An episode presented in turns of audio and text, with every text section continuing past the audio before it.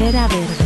Comienza una nueva entrega de la Trinchera Verde tras un verano que nos ha dejado miles de hectáreas calcinadas, las altas temperaturas, eh, el calor, la sequía, el cambio climático. ¿Por qué cada vez son más frecuentes y más virulentos estos incendios? ¿Estamos actuando bien a la hora de extinguirlos? ¿Habría que incrementar la vigilancia?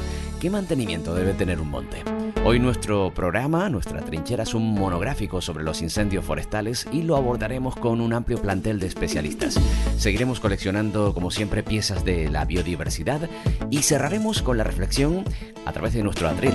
La Trinchera Verde es un programa producido por la Asociación Tinerfeña de Amigos de la Naturaleza. Les habla en nombre de todo el equipo Guillén Castellano. Bienvenido, bienvenida. ATAN, en lucha por la conservación. Únete atan.atan.org.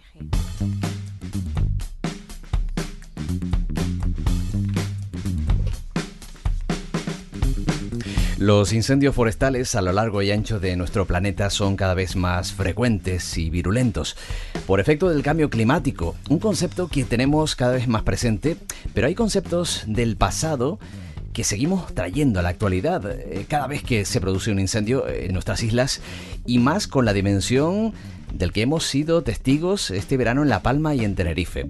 Conceptos como la limpieza del bosque, la recuperación de los espacios naturales para el pasto, el aprovechamiento de, la pinocha o la reclamación de una base permanente de hidroaviones, helicópteros en Canarias. De eso hablaremos en la trinchera verde de hoy. Queremos analizar de manera sosegada y multidisciplinar este asunto. Por eso tenemos distintos invitados, tanto en el estudio como a través de eh, el Zoom.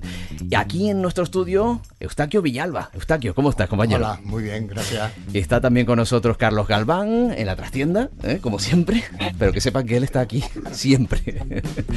y Elena Espinosa. Elena, buenas tardes. ¿Qué tal? Buenas, buenas tardes.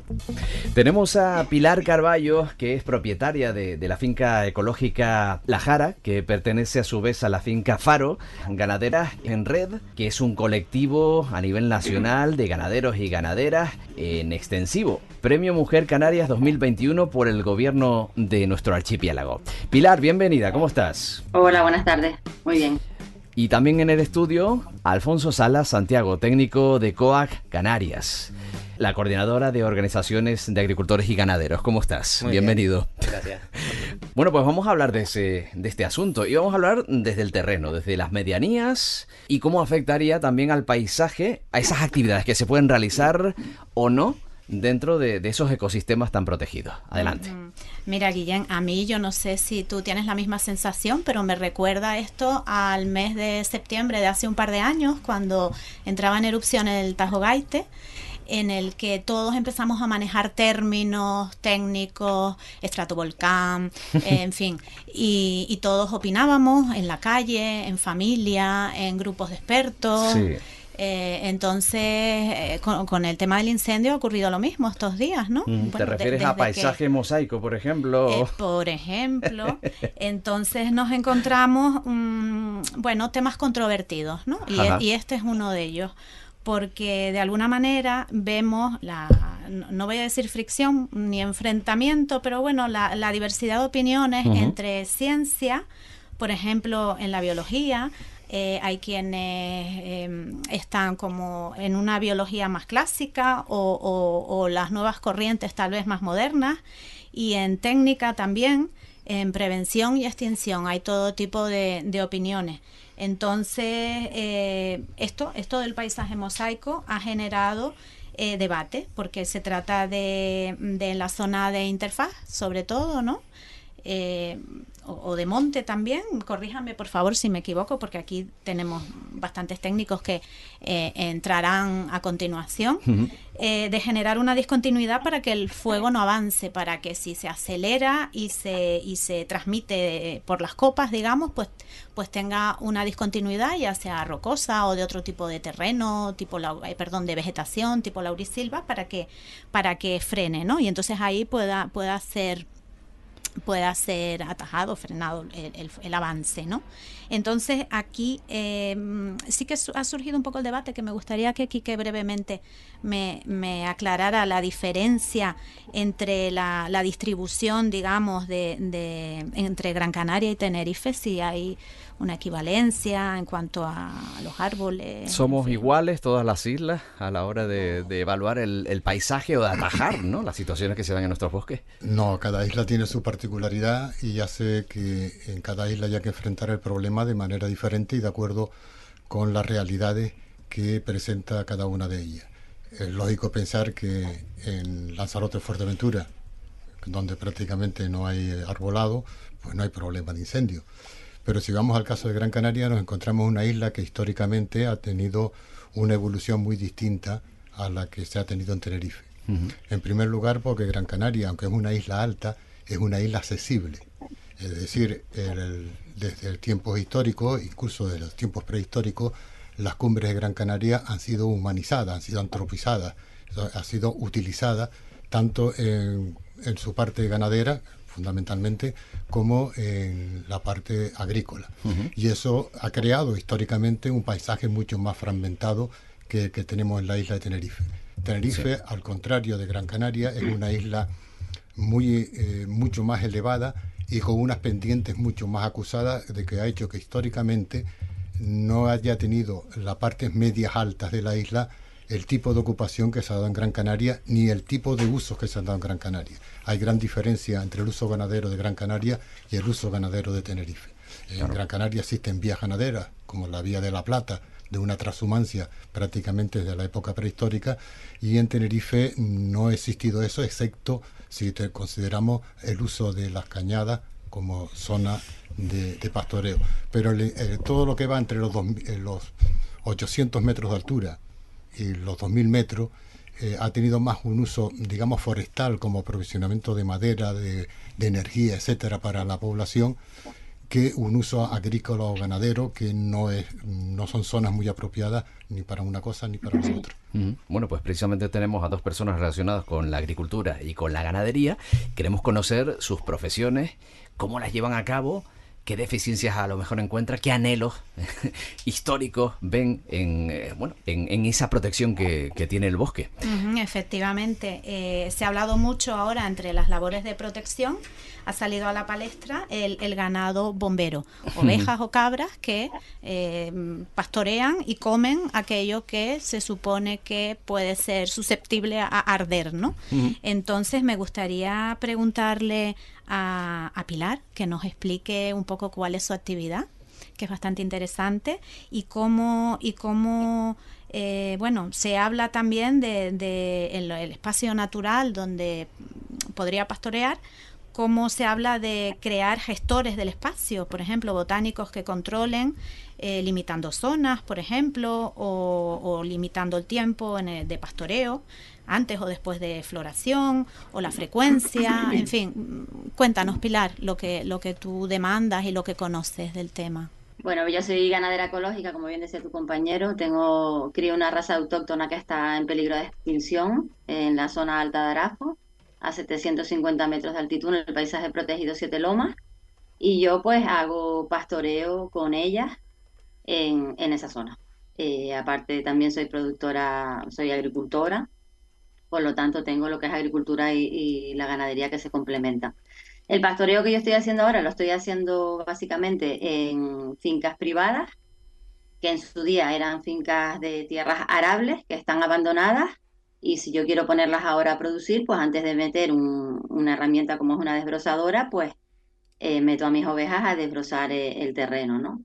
Si es cierto que yo tengo la, posibilidad de acceder a estas fincas privadas, tanto porque las he arrendado y porque algunos vecinos me las han cedido para que se las limpie realmente, pero también tenemos otras otra compañera en la zona que también es ganadera ecológica que, no puede acceder porque no, no hay fincas privadas, ¿no?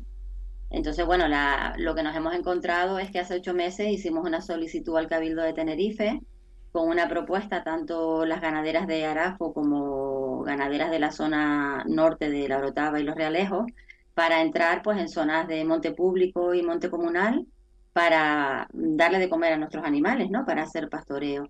Y directamente pues se nos dijo que no, que, no podíamos entrar a dar de comer a nuestros animales ahí y bueno, esa después, la mayor parte de la zona que se ha quemado es precisamente la que pedíamos para pastoreo. ¿El tipo de pastoreo que, que haces cómo es? ¿Acompañas al ganado? Eh, puedes controlar por dónde pasan, qué comen. Sí, yo hago un pastoreo regenerativo. Eh, yo misma soy la primera interesada en conservar eh, el entorno en el que estoy porque mis ovejas se alimentan del entorno. Y entonces yo hago un pastoreo que no, no sobrepastoreo ninguna zona, sino las voy rotando. Yo hago un control con un GPS que, que llevo yo en, en la muñeca, vaya, con un reloj de GPS y sé las zonas en las que estoy pastoreando. Y también ellas a veces, pues depende del liderazgo que tenga el rebaño, depende de quién esté liderando, pues van hacia unas zonas u otras, depende de las necesidades que tenga el ganado, ¿no?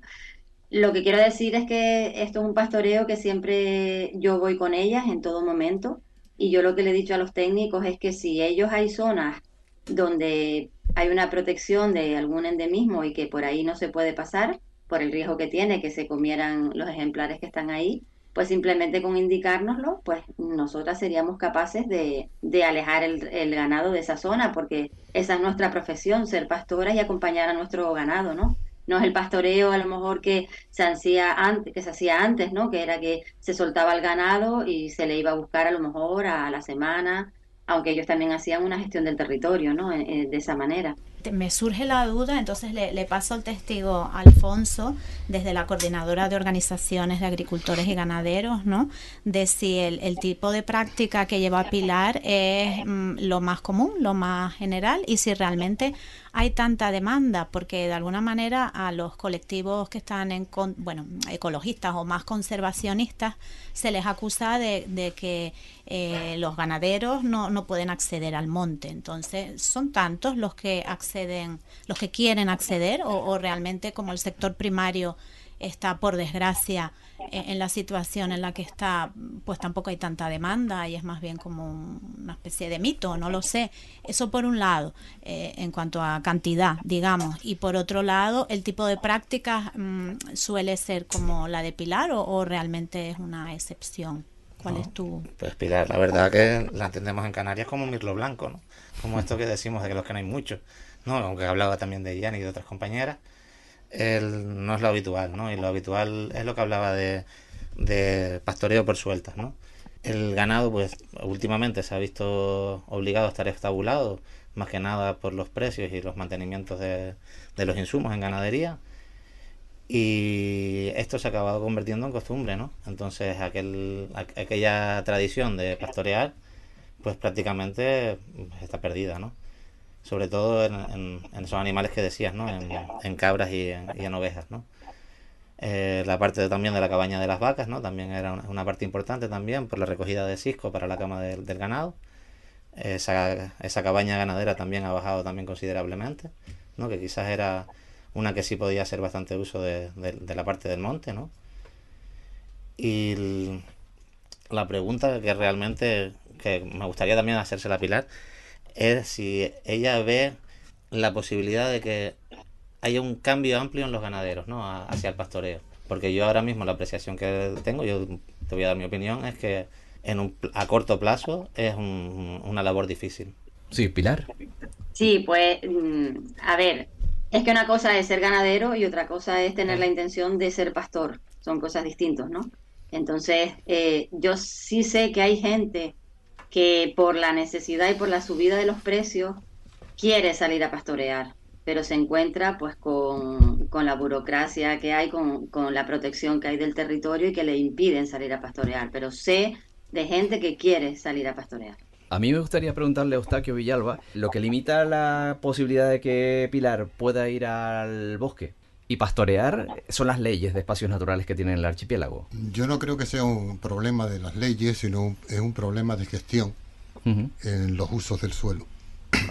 No, el, problema de los usos del suelo no solo es algo que debe contemplarse en la legislación, sino que es algo que debe contemplarse en todos los planes que se hacen eh, para la isla. El sector primario ha sido un sector abandonado desde hace muchísimos años, desde que el turismo se convirtió prácticamente la única fuente económica importante en la isla y a ella se ha subordinado todo lo demás.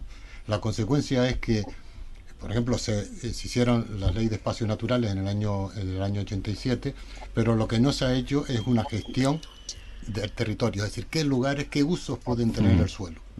¿Qué lugares no pueden ser utilizados por la ganadería? Pues lugares donde el ganado puede ser, digamos, en las cañadas del Deide mm, no podemos meter ganado, porque ahí tenemos especies que hay muy poquitos ejemplares y un rebaño acabaría con ellos, por eso por eso están incluso valladas. Entonces el, problema es un problema de gestión, que nuestras autoridades hasta ahora no se han comprometido con el sector primario con el fin de impulsarlo y racionalizarlo. Y la racionalización solo es posible cuando sepamos a qué dedicamos cada metro cuadrado de nuestra superficie. Pero solo se piensa en grandes obras públicas. Y ahora Pilar solamente puede pastorear en fincas privadas porque también hay fincas abandonadas, eh, debido pues a que hay agricultores que han desistido de seguir explotando esas, tierras. Pero yo me imagino, Pilar, que si, si se diera la oportunidad, tú pastorearías en, en zonas de medianías, incluso llegando al, al monte, sin necesidad de tener que arrendar terrenos. Claro, yo estoy en los pies del Monte Verde de Arafo. O sea, yo estoy en pleno bosque, o sea, dentro de mi finca incluso tengo pinar. Eh, con respecto a lo que decía el compañero, eh, por ejemplo, en el espacio protegido Siete Lomas, eh, yo estoy en una reserva agraria de uso tradicional, o sea, donde precisamente está permitido la, lo que es el desarrollo de la agricultura y la ganadería. Claro, ahí dentro, pero después ya es lo que es salir, yo lo tengo a, a menos de 200 metros, tengo el acceso al Monte Verde. Entonces sería fantástico no tener que pagar por una por unos terrenos y poder ir al monte a pastorear con mis ovejas siempre y, cuando esté dentro de, la normativa y me indiquen los técnicos por dónde no tengo que ir para no dañar la biodiversidad. Que yo lo que siempre reivindico es que mis ovejas y yo somos partes de la biodiversidad del paisaje protegido Siete Lomas. Exacto, el equilibrio antes, antes que nada. Y si tuvieras estabulado tu ganado, ¿utilizarías la pinocha? ¿Podrías? ¿La, la usas?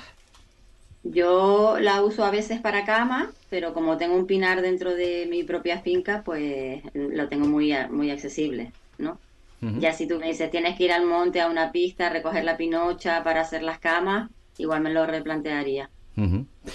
Bueno, pues eh, Pilar, te vamos a despedir ya porque sabemos que tienes eh, prisa eh, y, tenemos ya tu, reivindicación y además tu testimonio contemplado en el inicio de este programa. Así que te agradecemos muchísimo tu presencia en este especial en La Trinchera Verde. Pilar Carballo, ganadera, muchísimas gracias. Gracias a ustedes. Mira, te tomo el testigo porque nombraste la pinocha, que es otro de los temas de los que se ha oído hablar bastante bueno, yo, por ejemplo, en mi familia, como todo el mundo, ¿no? Sobre todo en gente mayor, porque antes el monte se podía llevar la pinocha y ahora no. Y entonces me voy a remitir a un artículo que salió hoy, hoy, mismo, hoy que es el día que estamos grabando el programa, que es 21, en el periódico El Día, y yo lo, lo he cogido como un titular tendencioso para cuando trabajo las fake news con, con mis alumnos y alumnas. Y dice, se podrá retirar Pinocha del monte de Tenerife. Es algo que la población demandaba. Ese es el titular. que luego no tiene nada que ver con la explicación que da a continuación de que realmente, bueno, la pinocha se ha podido recoger, había que tener, solicitar un permiso y que, bueno, que al parecer quieren agilizar los trámites para que la gente recoja pinocha. Entonces, a Alfonso le pregunto si realmente hay tanta demanda de pinocha por parte de, de agricultores y ganaderos eh, en fin, esa es la pregunta principal. Vale, pues realmente hay, hay dos concesiones de recogida de pinocha, ¿vale? Una es a nivel particular, eh, si tú quieres recoger pinocha para tu casa, y otra es si tú quieres tener una concesión para sacar un rendimiento económico. Entonces, si tú quieres el, un aprovechamiento para ti, eh, basta con pedir una licencia que la tienes en, la página de Cabildo y pides la licencia y tienes unos, unos sitios donde tú puedes recoger. El volumen está limitado, ¿vale? es, lo que básicamente lo que puedes llenar en una pica por, por ser así, ¿no? Franco. Y después estos camiones que, que ves llenos de pinocha normalmente por la carretera y que los reparten, pues eso sí tienen una venta.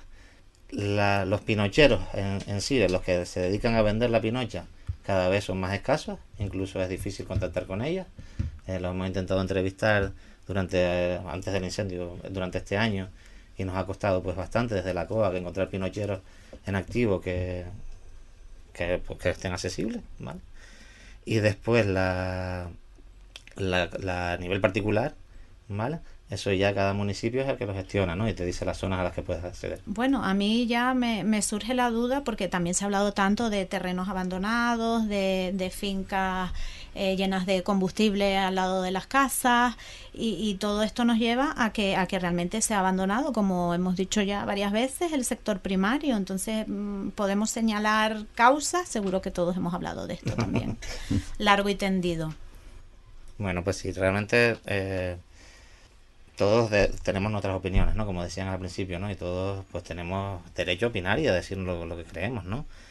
Eh, la realidad del campo en Canarias a día de hoy es que tenemos un 60% de abandono, aproximadamente, depende de la zona, depende de la isla, pues un poco más, un poco menos, ¿vale?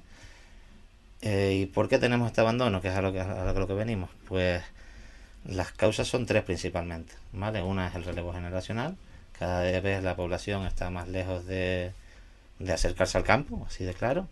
Otra es el acceso al agua. Sin agua tenemos que recordar que cada vez va a ser más difícil plantar.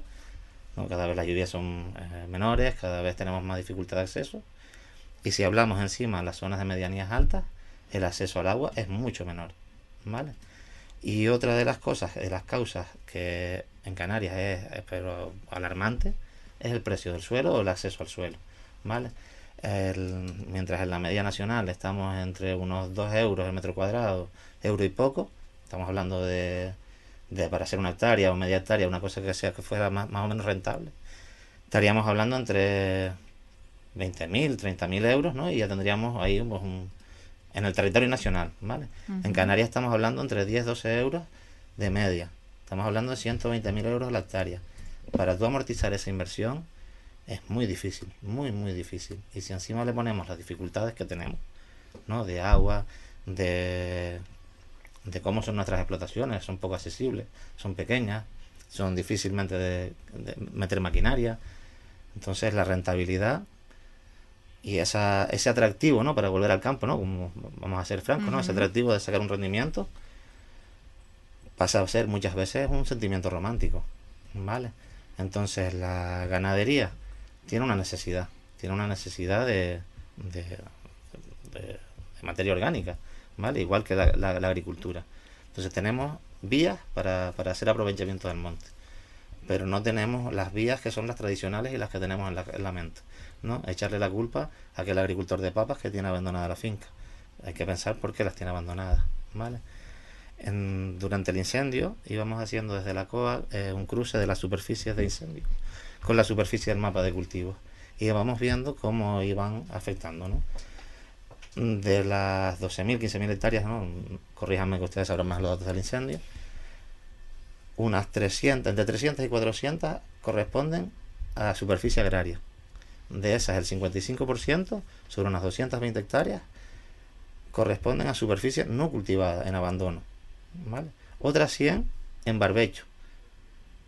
Y de las otras 100 que nos quedan, menos de 100 incluso, los cultivos son viña, papa, un poquito de aguacate y poco más, suelta caballo y rey, ¿no? Porque aquel que planta uh -huh. su millo y, y, poco más.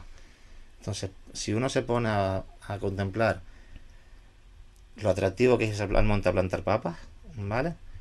Tiene que haberlo uno mamado desde chico, como quien dice, y tenerlo en su costumbre y en sus hábitos para para, para atreverse a, a, emprender en esto, ¿no? Uh -huh. Porque no creo que alguien que no tenga hábitos, que no tenga cultura, se atreva, simplemente se atreva, ¿no?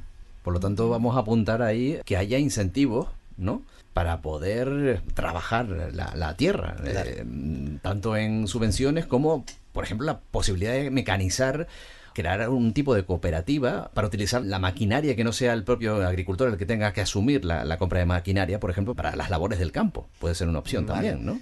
Creemos también desde la COA, ¿no? Que, que esos servicios medioambientales tienen que ser pagados, uh -huh. ¿no? Que si un agricultor o un ganadero va a hacer unos servicios, tendrá que tener un rendimiento económico. Sí. ¿No? no. Así de claro, no, no podrá ser porque tiene que ir, ¿no?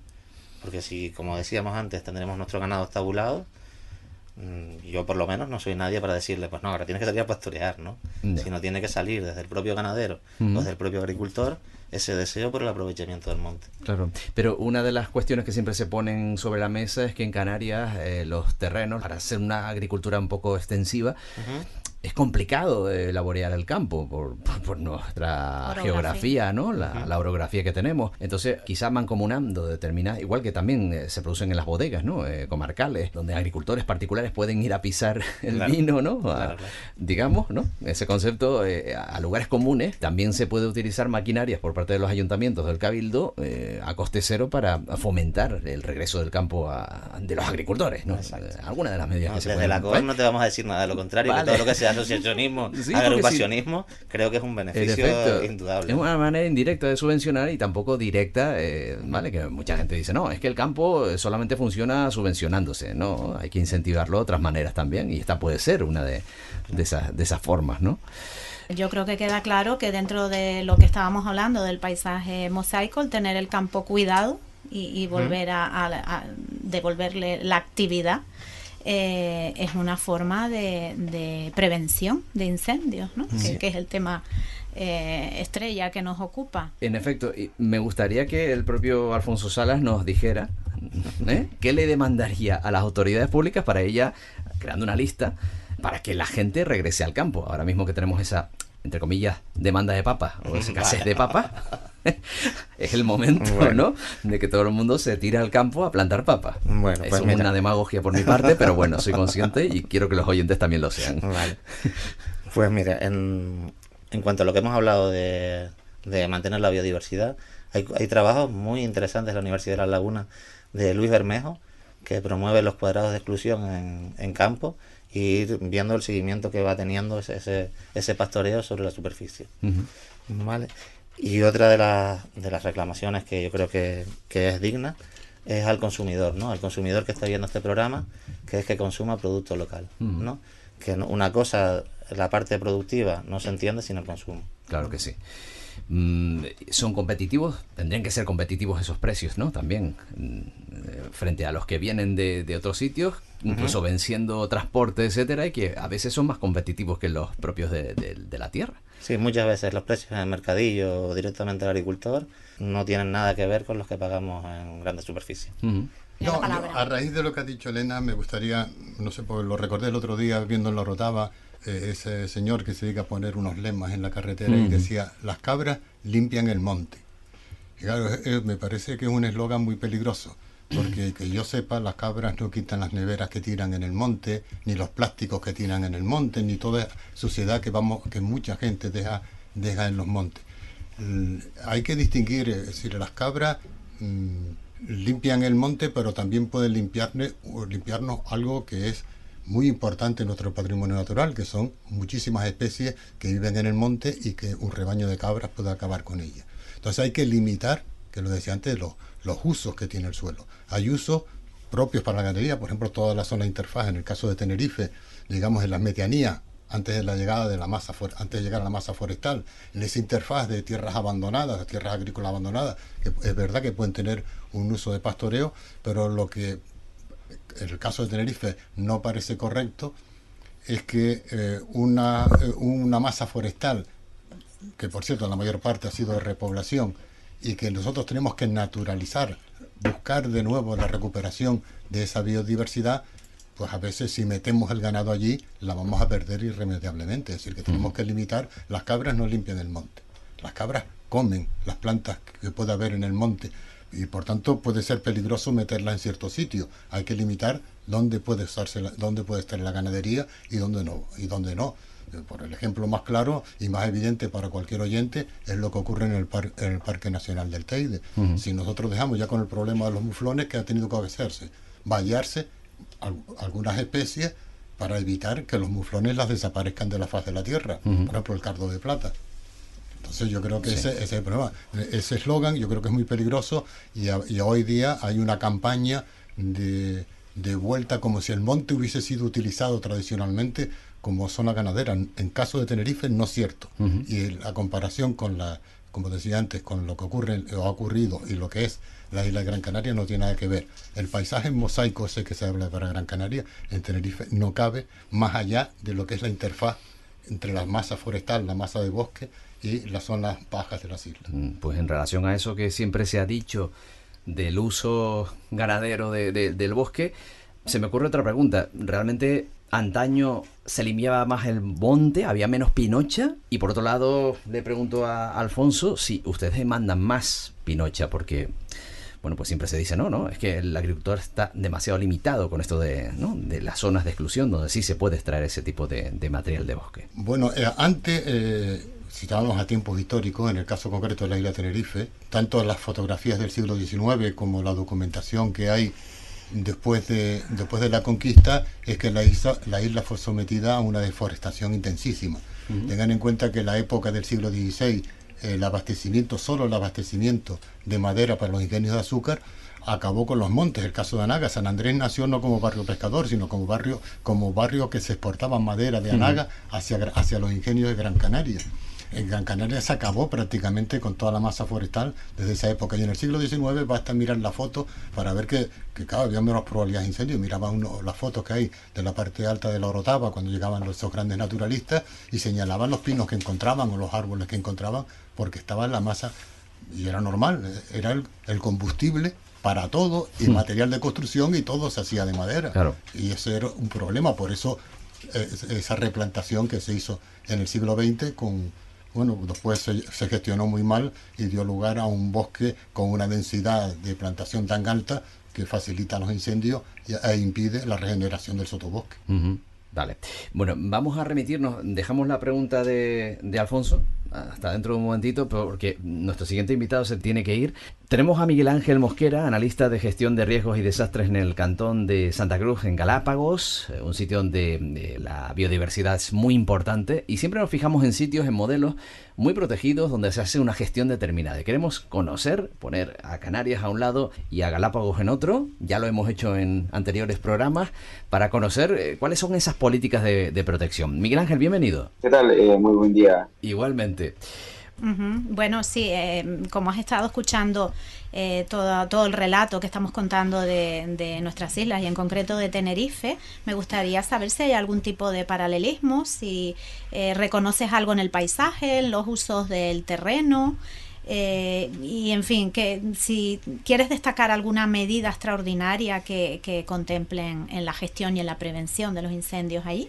Sí, justamente nosotros, eh, como Ecuador, como tal, nosotros pertenecemos a la región insular de Galápagos, eh, pero como el Ecuador continental, eh, se han establecido políticas públicas, en este caso por, tenemos un ente rector, que es la Secretaría General de Gestión de Riesgos y Desastres.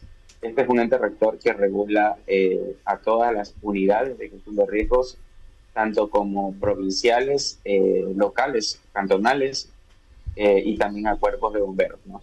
Entonces, eh, en el tiempo, bueno, en el año, de, en el año 2016, eh, puntualmente en Galápagos, se presentó un evento de lluvia, fue el 4 de enero de 2016, donde esto hubo una gran afectación por parte de la, de la zona agrícola, ya que se desbordaron cañadas y esto obviamente provocó pérdidas, eh, en este caso, de, de, vacas eh, y también de pollos, que afectó a algunas granjas avícolas este, y mató más o menos alrededor de unos 6.000 pollos. En el cantón, obviamente, es, es bastante eh, preocupante, ya que em, nosotros también recibimos turismo, y bastante turismo. Entonces, eh, después de un, a ver, tuvimos casi cuatro horas de lluvia aproximada, eh, cesó toda la devastación que hubo, tuvimos que eh, prácticamente repararlo en casi seis meses, todo el desastre que hubo, pero dentro de ese tiempo no volvió a llover más. Entonces eh, hubo un tiempo de sequía en el 2016 súper fuerte, donde comenzaron a generarse incendios forestales dentro de la provincia, no solamente en el cantón en que yo resido, sino en la provincia. justamente inició con la isla Isabela, una isla que todavía está con actividad volcánica, eh, este, ya que tiene eh, volcanes jóvenes. Santa Cruz y San Cristóbal, eh, acá en Galápagos, no tienen volcanes activos como tal, pero el tema de la sequía provocó que por la falta de información en el sector agrícola, comenzaron a hacer quemas forestales que se convirtieron después en incendios forestales. justo en ese año, en el 2016, yo estaba trabajando como el jefe operativo o segundo jefe del Cuerpo de Bomberos de aquí Santa Cruz, este, y me tocó atender de primera línea estos incendios, ¿no? Y todos, eh, aproximadamente 11 incendios eh, forestales, 7 en escala 3, eh, la, la, máxima intensidad, de los cuales también fue afectada flora y fauna de, la, de, de, nuestra isla. Entonces, a partir de eso comenzamos a trabajar en eh, fortalecimiento institucional. Eh, ¿Cómo lo hicimos? Eh, aquí normalmente tenemos un cuerpo de bomberos que es súper pequeño, no tiene mucha capacidad operativa, pero tenemos instituciones públicas que de alguna manera también ayudan o, o, echan una mano cuando sucede una catástrofe a nivel ya cantonal. Entonces, como tal, como cuerpo de bomberos en ese tiempo, y junto con el gobierno autónomo descentralizado de Santa Cruz, se eh, capacitaron y se entrenaron a 25 bomberos forestales que pertenecían a otras instituciones que no necesariamente eran bomberos.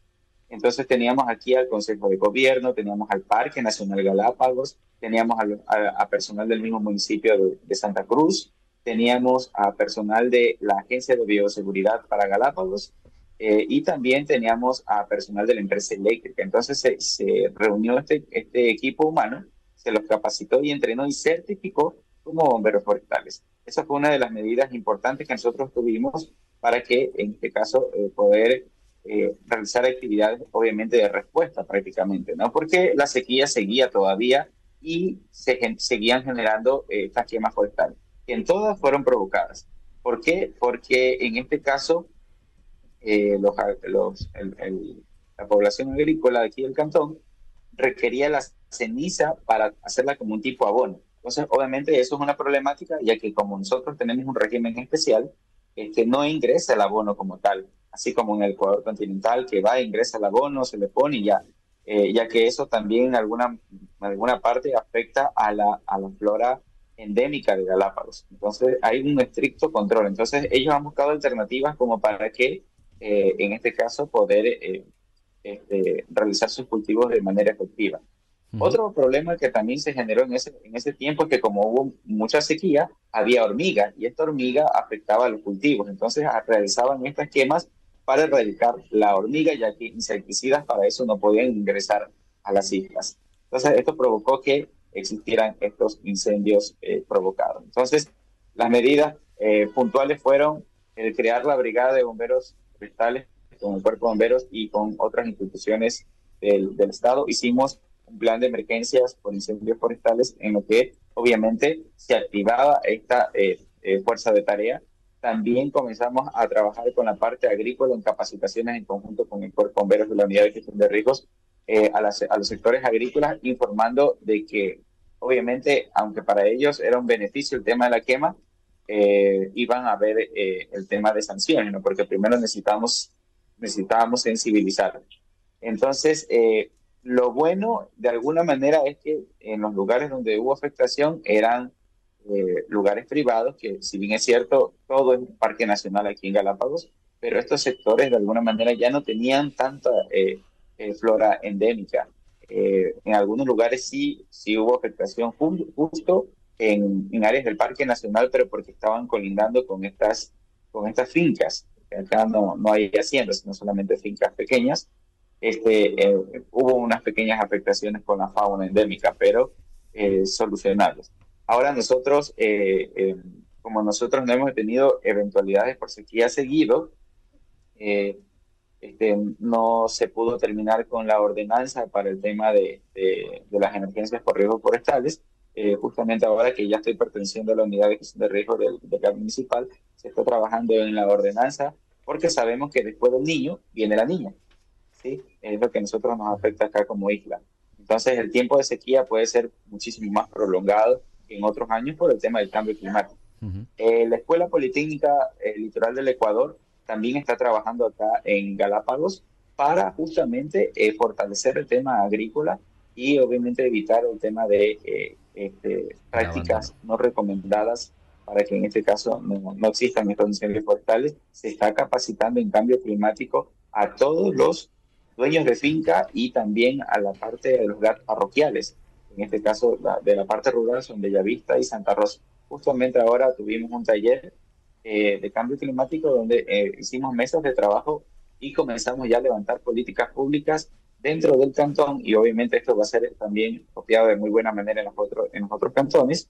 Eh, tenemos este, tres más poblados para que en este caso se implementen también. Y también otra es el tema de, de una cooperación interinstitucional para que en, en ciertos lugares también tengamos sitios de abastecimiento de agua porque es muy difícil y es anegado a veces los terrenos donde existían estos incendios forestales y por eso se alargaba más, porque eran eh, zonas donde normalmente no, no podía ingresar eh, en vehículos y a veces inclusive era mucho más complicado ingresar bomberos o personal capacitado. Entonces también se, se están implementando eh, tipos como geomembranas que receptan agua y en este caso también nos van a ayudar para el caso de abastecimiento puntual con bombas para poder llegar a estos lugares. Esto es, como actividades de respuesta.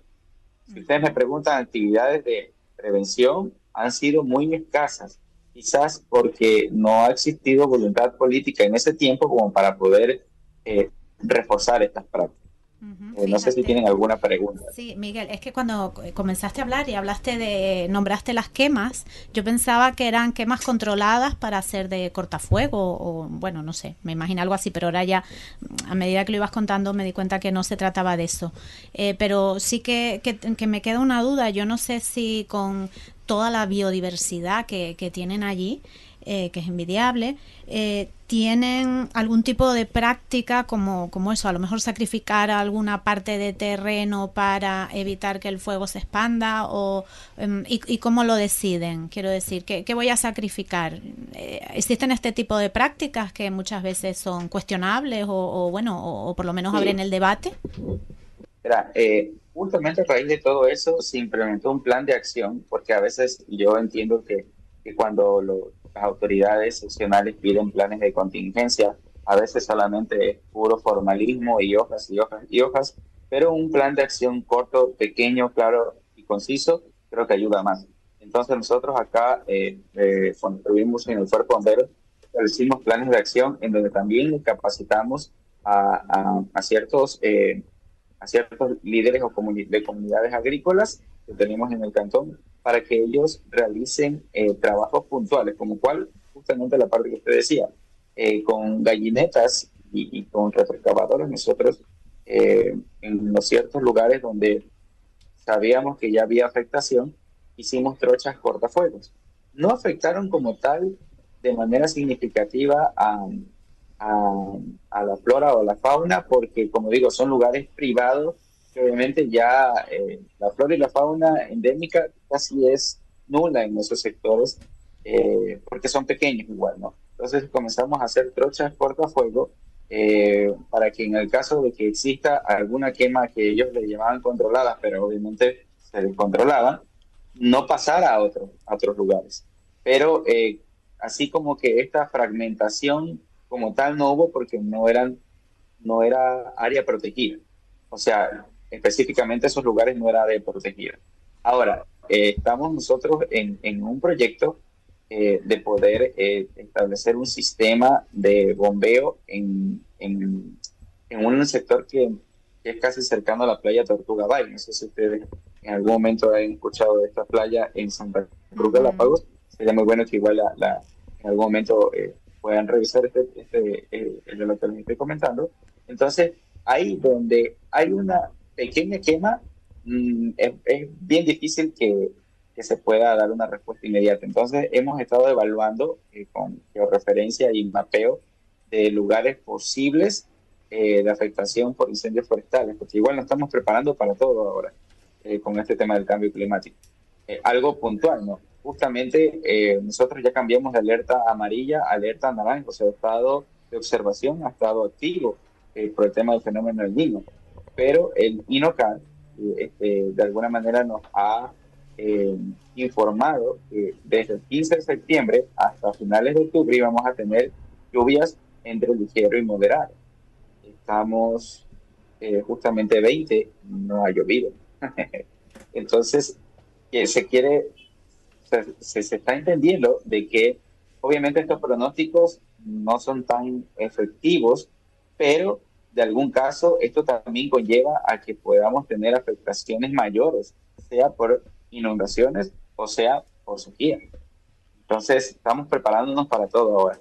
Eh, importante también, eh, nosotros eh, con una fundación extranjera de, Estados Unidos, no me, no me acuerdo cuál fue la, la fundación que dio estos materiales, pero fue, en conjunto con Wall Day, que es una, una ONG aquí en Galápagos, este, el que trabajó también con WWF, entregaron eh, artículos como asadón, eh, rastrillos, eh, picos, para que la misma población, en caso de que exista una eventualidad, también sean los primeros respondedores. Hasta, ese, hasta ahí fue la intervención. Ahora, justamente el día de hoy, voy a tener una reunión con toda la comunidad agrícola este, de, la parroquia de Santa Rosa, es una, creo que es la, más grande que tiene en el tema agrícola aquí en el cantón, donde se va a socializar eh, la, el entrenamiento, vamos a conformar comité comunitario de gestión de riesgos. Esa es la práctica que estamos empezando ahora. Eh, vamos a capacitar en prevención de incendios, justamente eh, como, como incendios forestales, en primeros auxilios en evacuación. Vamos a dotar de mochilas de primeros auxilios, vamos a dotar de, nuevamente de equipos y herramientas para el, el, tema, ah, batefuegos también entregamos eh, para el tema de incendios forestales. Y vamos a también a establecer sistemas de alerta temprana locales donde eh, si existe un incendio forestal, obviamente se, se activa esta alarma y no solamente va a ayudar el dueño y los trabajadores de la finca, sino que se van a, a activar todos los que están capacitados, no como bomberos forestales, sino que como, como capacitados como primeros respondientes ante incendios forestales, porque para certificarlos es un proceso.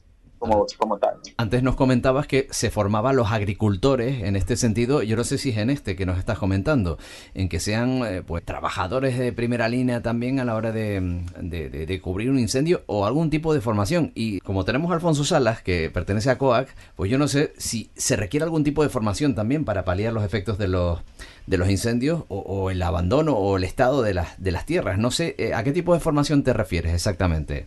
Eh, aquí normalmente abandono de tierras como tal no hay. Eh, todo lo que se ha provocado por el tema de incendios forestales ha sido meramente por malas prácticas nada más. de lo que yo puedo, tengo, puedo dar certeza de eso, ha sido por malas prácticas, pero la formación que se les da a, a las comunidades bueno, anteriormente solamente eran talleres, ahora que eran más que todo temas de prevención. Y se les dotó de herramientas para que de alguna manera ellos puedan eh, apoyar eh, cuando iba a la institución de emergencia que era el cuerpo bomberos. Ahora lo que nosotros vamos a conformar son brigadas comunitarias de gestión de riesgo que obviamente eh, forman parte de, de, la zona urbana, pero también de la zona rural de estos lugares donde hay producción agrícola. Entonces, eh, y aparte de eso también, eh, este, la formación que se hizo fue muy superficial. Entonces, ahora lo vamos a, detallar con prácticas de campo. Eh, ellos mismos van a tener que establecer como pequeños planes de acción dentro de sus fincas, no, no un plan de emergencia como tal, porque a la final es, irnos como que siendo muy exigentes, pero planes pequeños de acción en donde ellos tengan número de teléfono, donde ellos tengan los nombres y números de las personas que están capacitadas para el tema de, de, dar la primera respuesta. Entonces ellos, entre como comunidad, se van a activar primero solos y obviamente a la espera de las instituciones de emergencia, que en este caso viene a ser Cuerpo Bomberos, que dicho de paso está muy alejado de esta parroquia que le digo. O sea, estamos hablando de que el camino está como una media hora o 45 minutos de llegada.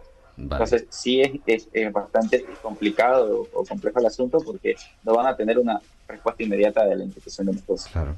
Miguel Ángel Mosquera, eh, te tenemos que mm, despedir porque sé que también tienes eh, cosas que hacer.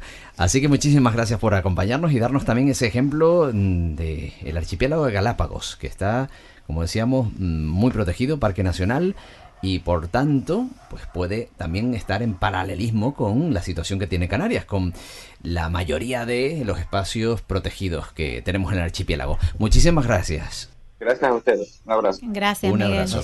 Bueno, y como tenemos aquí a Alfonso Salas y también tenemos que despedirlo, trasladando el asunto formación de los agricultores, ¿qué, ¿qué, pueden aportar los agricultores a, bueno, paliar los efectos o dar avisos incluso de los incendios, de los posibles incendios forestales, de los conatos que se produzcan en, las zonas de, de Sí, en la parte preventiva, ¿no? Así como bien comunicas, ¿no? Y también otra cosa también estaría muy bien, pues en cuanto a curso de motoserristas y de abrasadoras, ¿no?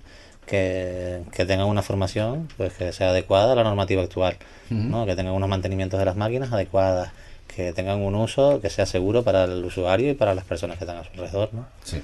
Entonces, una de las propuestas que tenemos. Se pueden dar, claro que sí.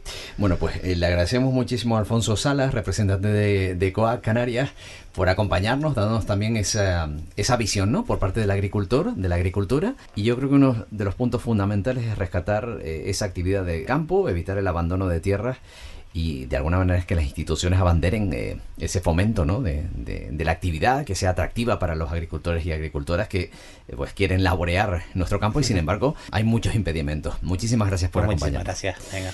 Bueno, pues hemos tomado buena nota de algunos aspectos que se tienen en cuenta en Galápagos por parte de Miguel Ángel Mosquera.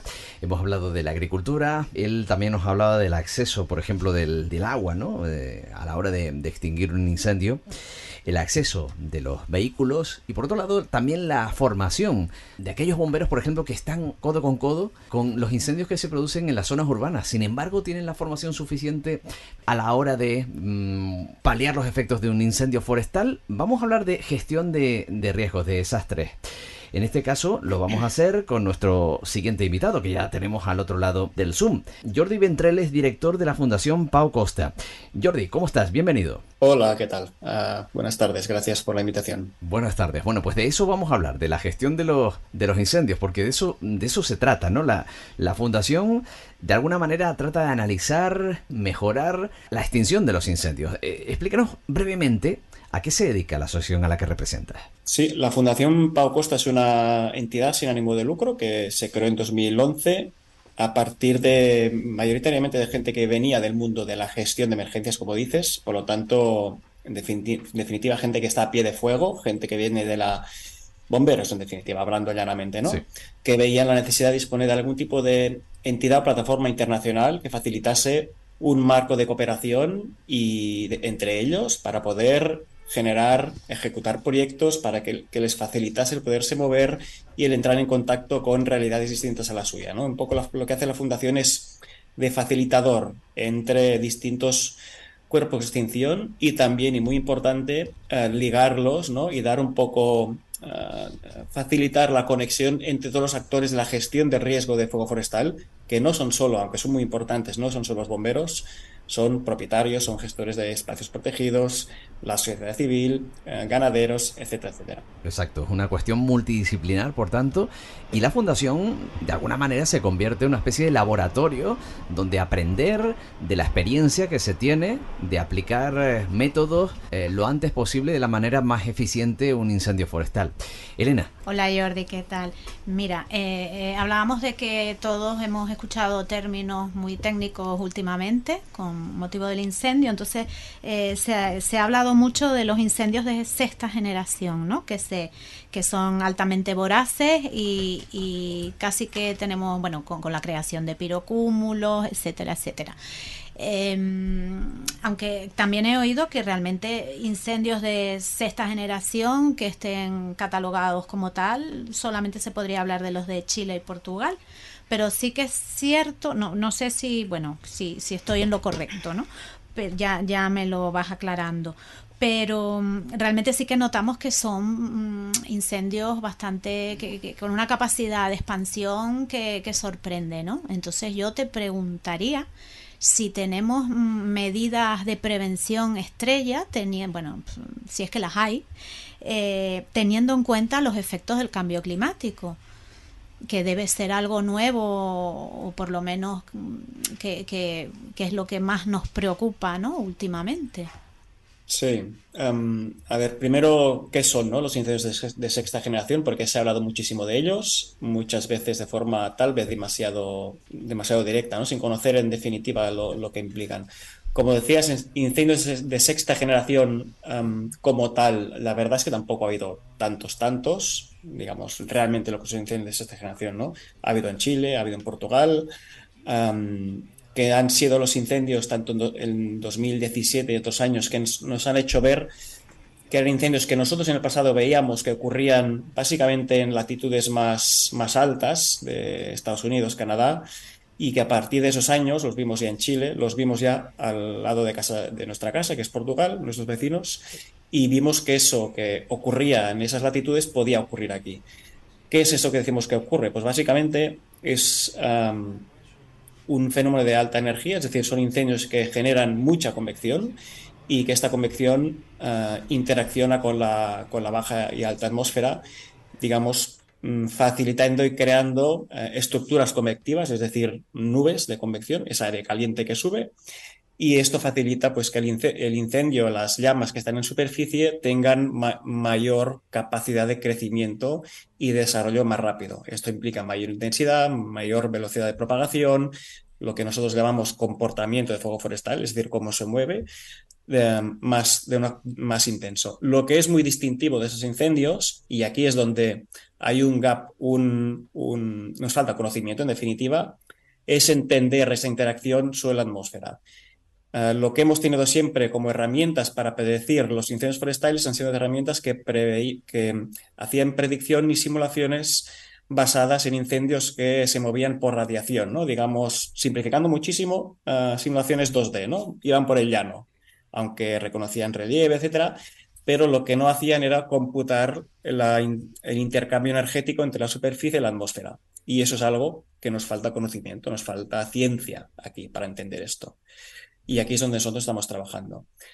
¿Qué implicaciones tiene esta, esta interacción ¿no? sobre la atmósfera? Pues implica que los incendios que antes se movían a una velocidad, simplificando muchísimo, insisto, ¿eh? implica que incendios que anteriormente se movían a velocidades que podían ser puntualmente más o menos asumibles por, por los dispositivos de gestión de emergencias, por los bomberos, y especialmente cuando esta intensidad bajaba, que ha sido siempre durante la noche, ¿no? Durante la noche los incendios siempre hemos visto que bajan de, intensidad, por lo tanto existía una ventana de oportunidad para los servicios de extinción de trabajar de forma segura y eficiente en esos incendios.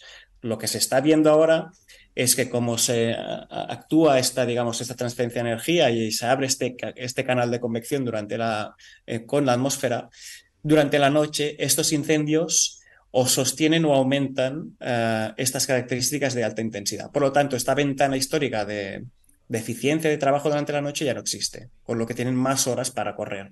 Como ejemplo, el último, por ejemplo, ha sido los incendios también de Chile, de este verano, verano austral en Chile, uh, este invierno nuestro, que hemos detectado incendios que durante la noche han corrido a 27 kilómetros por hora. 27 kilómetros por hora es una bestialidad, es algo inasumible por, no hay sistema de extinción actual que pueda asumir un incendio de estas características.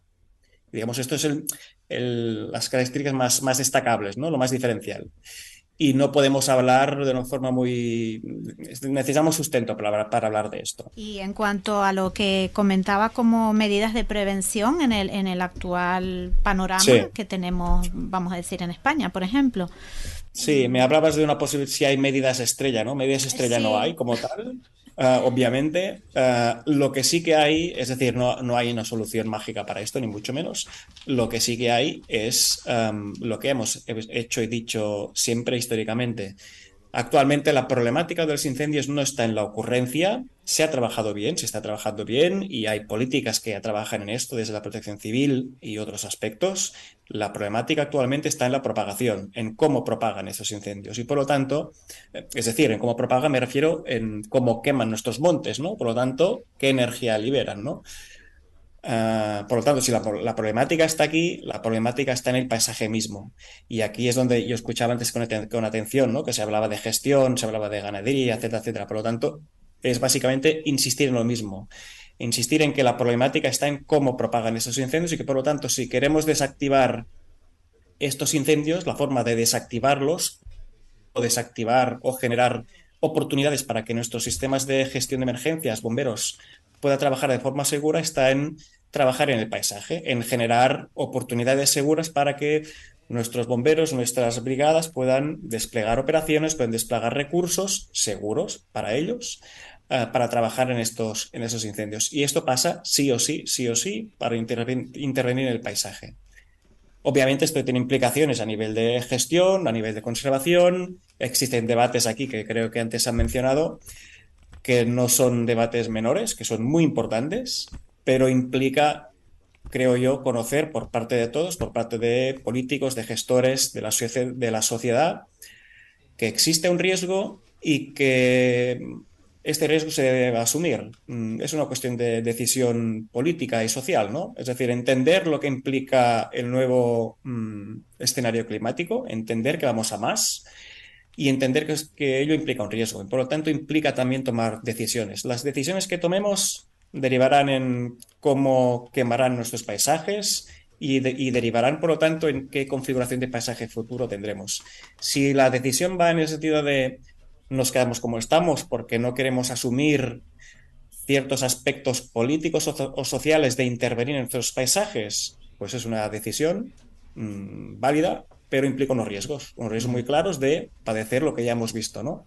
Si asumimos que para mitigar estos incendios debemos intervenir y gestionar bajo unos objetivos de gestión muy claros, ¿no? Integrando, creo yo, aspectos de conservación, etcétera, etcétera, nosotros creemos que es la vía pero ello implica un esfuerzo, implica un compromiso e implica esto, sobre todo un esfuerzo, creo yo, de entendimiento, mm. ¿no? de buscar estas vías comunes. Está claro. Eh, Jordi, vamos a mojarnos. Eh, eh, a nuevas situaciones que se dan en el bosque, habrá que, como decíamos, incrementar las medidas y, por lo tanto, arriesgar.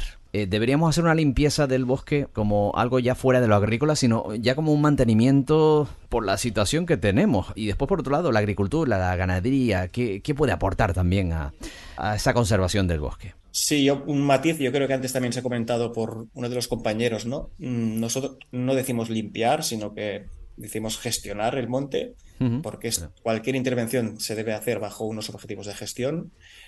Y sí, es cierto, más allá de lo que mm, es decir, cuando nosotros decimos que debemos gestionar el paisaje, nosotros no nos referimos que, debamos intervenir en todo el paisaje, obviamente, ni mucho menos. Esto no es, no es ni viable económicamente, ni ecológicamente, ni, ni no es sostenible, ni mucho menos. Pero sí que es cierto que en ciertas zonas y también ah, conociendo y teniendo los estudios y informaciones adecuadas, sabemos ya que hay ciertas zonas estratégicas o ciertos puntos donde es importante focalizar la atención. No es, insisto, ni ecológicamente, ni económicamente, ni socialmente, ni obviamente ni políticamente aceptable intervenir en todo el pasaje por igual, ni mucho menos. Pero sí que es cierto que hay ciertas zonas donde por ocurrencia, por riesgo, por mm, tipología de vegetación, paisaje, etcétera, es importante focalizar la, la atención. Y parte de este esfuerzo de gestión, obviamente, lo puede hacer eh, la agricultura tradicional, la gestión forestal sostenible, la ganadería. Lo puede hacer el herbivorismo, sea doméstico o sea eh, salvaje, que es muy importante también conocer el rol e impacto que tiene. Eh, cuando hablo de herbivorismo me refiero pues esto, herbívoros sean Mm, que vengan de una ganadería, una ganadería dirigida ¿no? por parte de unos ganaderos o que sean salvajes, como, no sé, corzos, etcétera, que tenemos en, Pirineos y otros sitios, ¿no? Y es importante conocer el impacto de unos y de otros y los beneficios que están generando.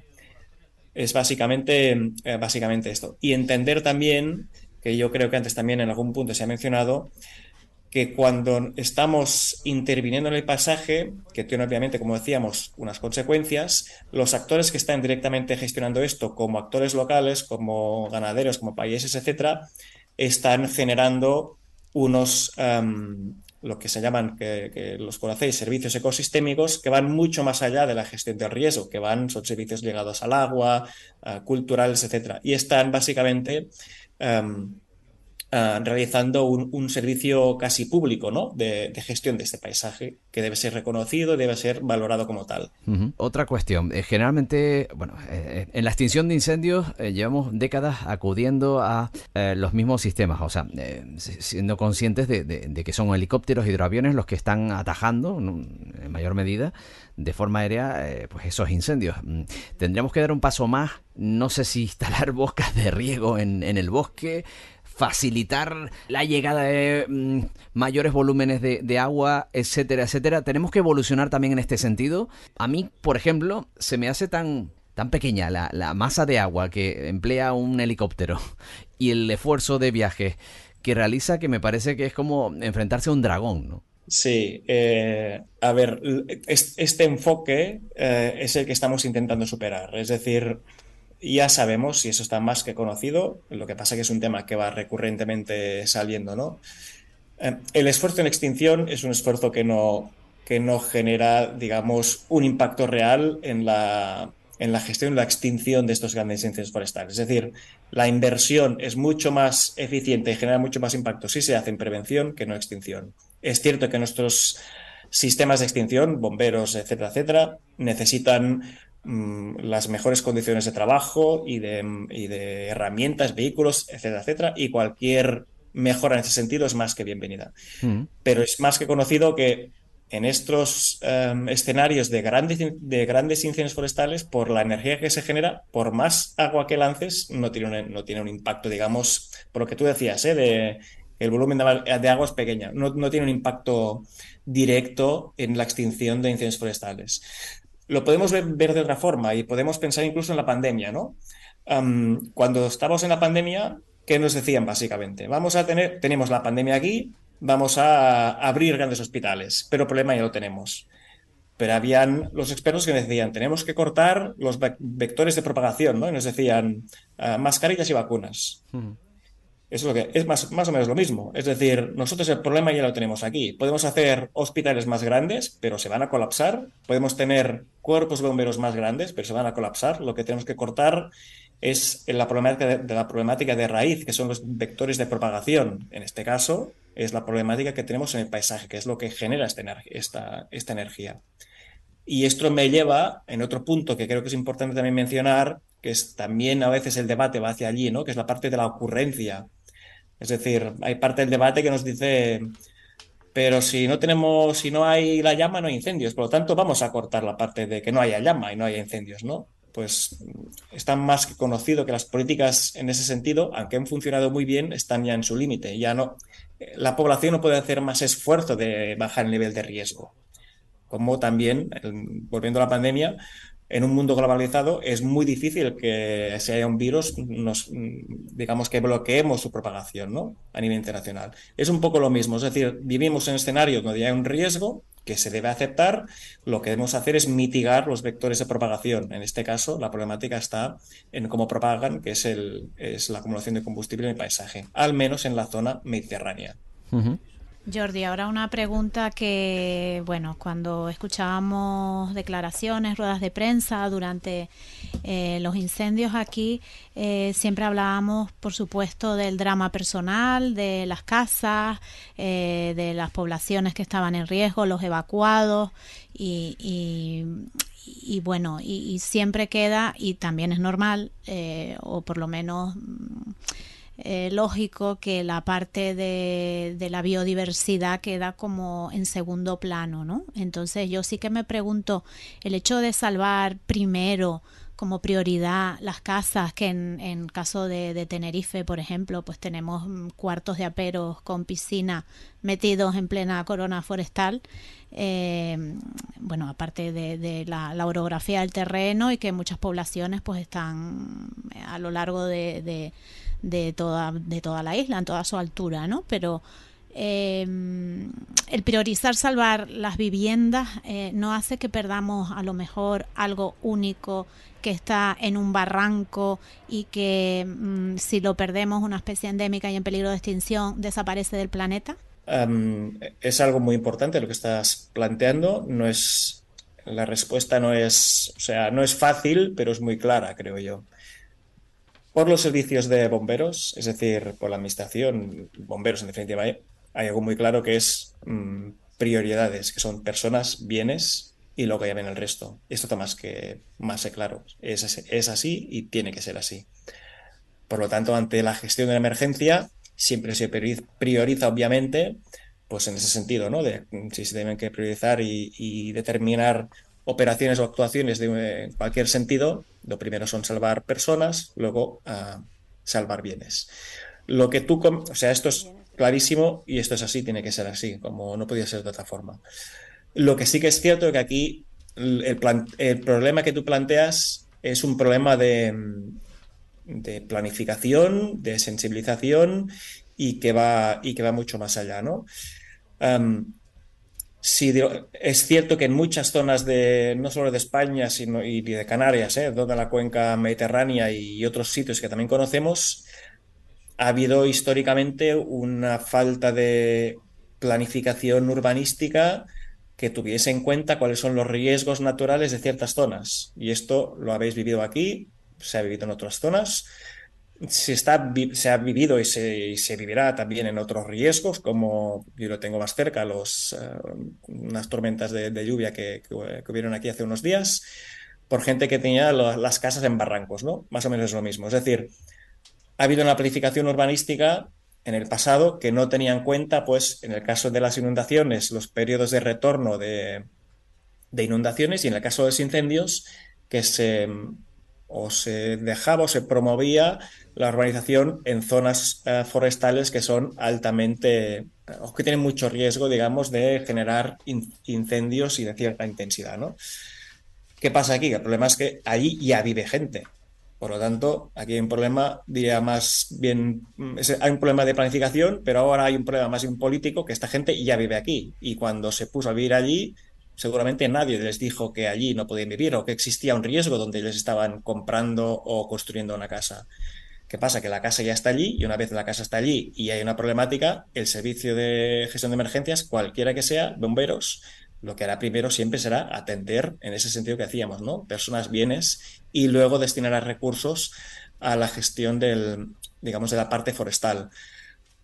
Es cierto también que esto tiene otras implicaciones, pero sería otra discusión más enfocada a la gestión de la emergencia propiamente, que en estas, en estas situaciones de esos incendios que afectan estas zonas que se llaman de interfaz urbano-forestal, cuando nosotros destinamos más em, recursos de la extinción en, proteger estos bienes y estas personas, como debe ser, estamos desatendiendo el, problema de origen, ¿no? que es el fuego forestal que está quemando la parte, la parte forestal y obviamente tiene afectación a especies, etcétera, etcétera, que no es menor. Pero insisto, aquí hay una problemática de planificación y ahora política de que tenemos gente que ya está viviendo en estas zonas y de esta gente tenemos que, es decir, ¿qué hacemos con esta gente? Les decimos que se han metido ahí cuando haya, cuando viene agua, cuando viene fuego, pues que se apañen. Obviamente no, ¿no? Por lo tanto, es un problema, yo diría más bien casi político, porque había un problema, hay un problema de planificación que no se planificó correctamente teniendo en cuenta los riesgos que había en el, en el territorio y ahora esto ha devenido en un problema más bien de social, ¿no? de falta de conciencia de esas personas que viven allí y político, porque con estas personas se debe hacer alguna cosa, ¿no? Bueno, pues yo creo que tenemos una visión también por parte de la asociación que representa a nuestro invitado. Jordi Vendrell, muchísimas gracias por acompañarnos, por darnos esta visión, ¿no? Por parte de, tu gremio, que es el de la extinción de, de incendios. Un abrazo muy grande. Gracias a vosotros. Gracias, adiós.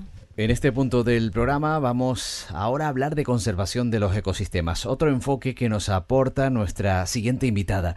Para ella, esto pasa por la intervención también del hombre y además con soluciones específicas para ecosistemas insulares. Antes Eustaquio Villalba también hablaba de que no es lo mismo en Tenerife, en La Palma o en Gran Canaria. Bueno, pues vamos a saludar a Juana Mancebo, que es licenciada en biología con especialidad en botánica y doctora en biología por la Universidad de La Laguna. Desde el año 89 imparte docencia en dicha universidad y actualmente clases en el grado de biología y grado en ciencias ambientales en el máster de biodiversidad terrestre y conservación de las islas, del que es directora académica desde el año 2014. Juana, bienvenida. ¿Cómo estás? Muchas gracias por permitirme estar aquí con ustedes. Pues adelante, Elena. Sí, bueno, a lo largo del programa hemos hablado mucho de, patrimonio, incluso ahora en la última intervención de, eh, de, nuestras casas, ¿no? Nuestro patrimonio, lo nuestro, pero el, bosque y la biodiversidad también es nuestra. ¿Qué, percepción tenemos aquí en, Canarias eh, del tema? Mm, con un 40% de territorio protegido, realmente cuánto hay protegido de, biodiversidad efectiva, o sea, que, sea una, una protección efectiva. Juana. Bueno, pues efectivamente tenemos un 40% de territorio incluido en lo que llamamos espacios protegidos, pero tenemos muchas figuras diferentes de espacios protegidos. Antes se ha, hablado de paisajes protegidos, lo comentó Pilar, que está permitido pues, mm, la ganadería, por ejemplo. Tenemos los parques rurales que tienen sectores donde se permite el ganado, otros dedicados a la agricultura. Y tenemos una proporción pequeña dedicada a la conservación de la biodiversidad. Dedicada en papel, en el mapa, con unos límites concretos. Y en esas zonas debemos hacer todas las acciones en relación con la conservación. Por un lado, debemos promover que se haga gestión activa de la conservación. Es que muchos espacios, quitando los parques nacionales, están protegidos en el papel y están evolucionando después de haber sido duramente castigados y, con amenazas permanentes como son los herbívoros invasores, los conejos, eh, cabras asilvestradas, ovejas asilvestradas, muflones. Entonces, esos espacios necesitan atención, necesitan gestión activa.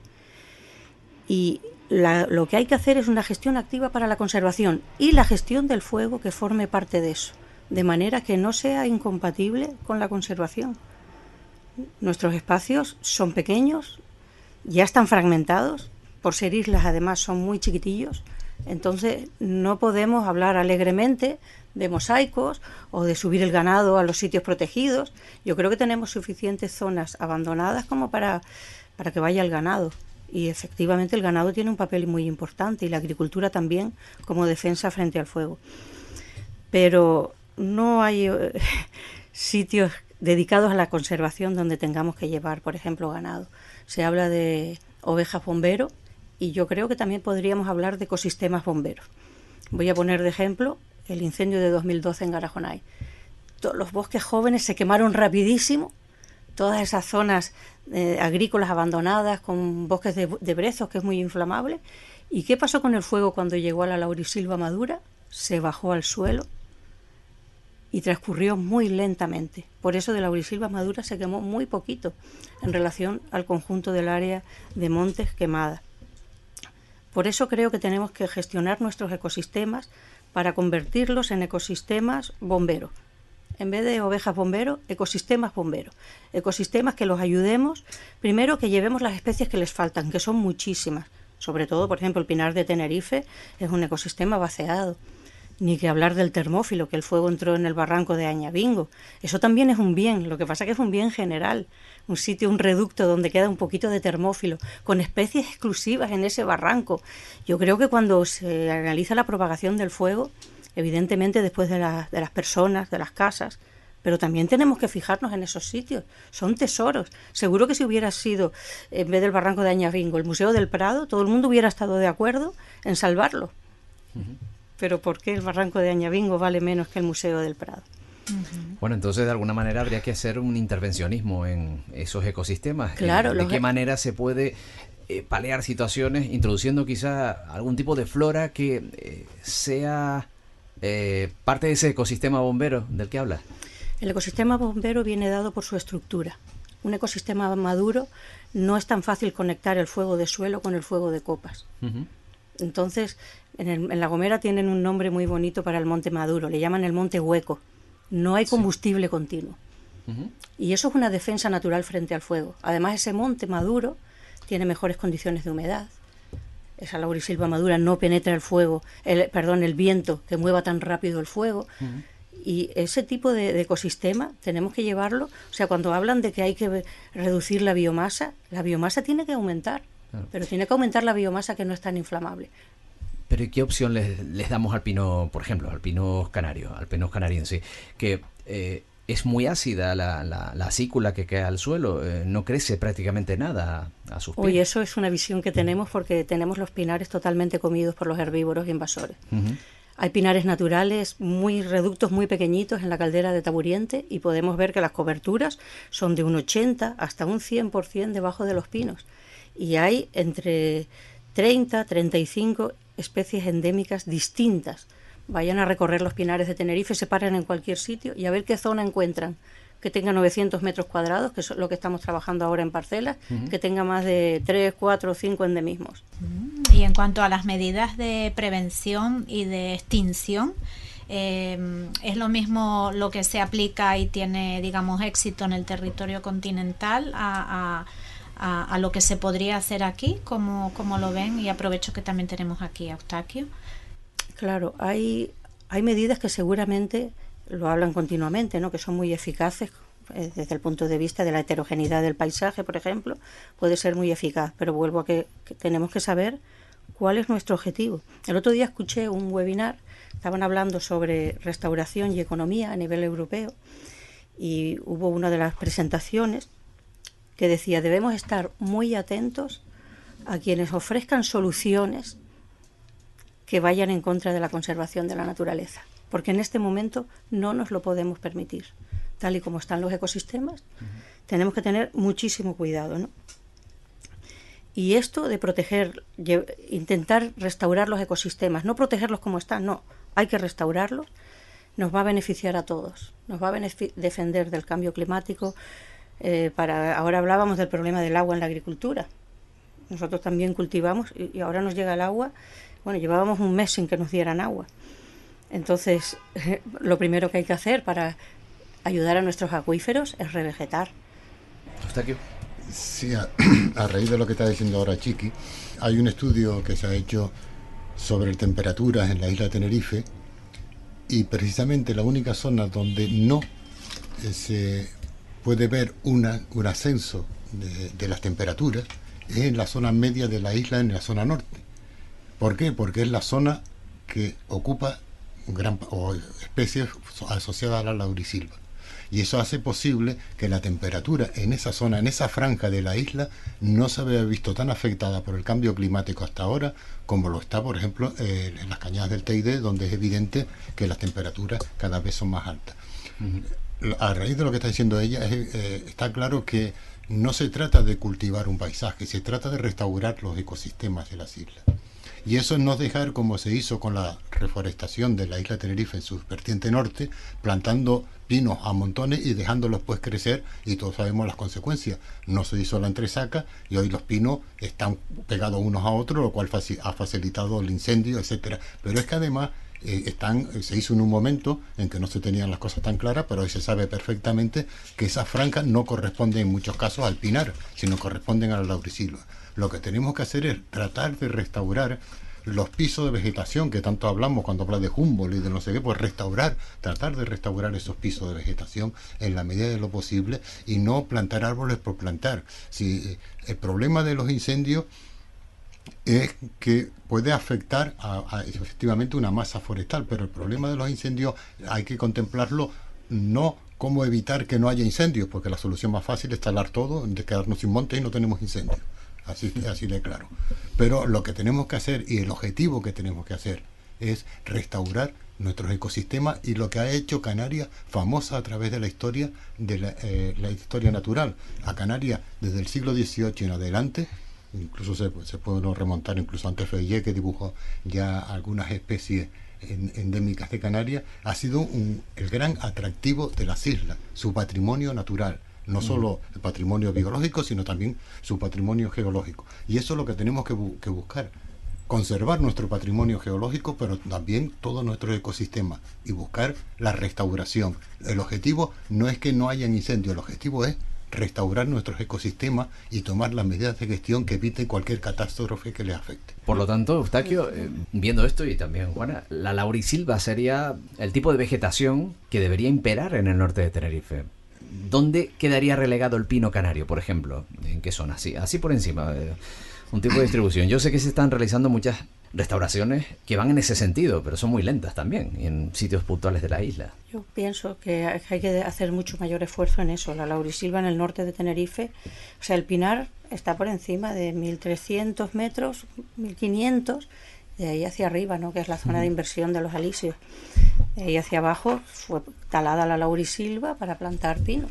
Entonces, pues claro, el, pinar evidentemente, o el pino, eh, ha creado ahí un ecosistema, como muy bien ha explicado Quique, ¿no? que con pinos muy juntos, con muchísima continuidad de combustible, que ha representado un gran problema, como se ha visto en este incendio. ¿no?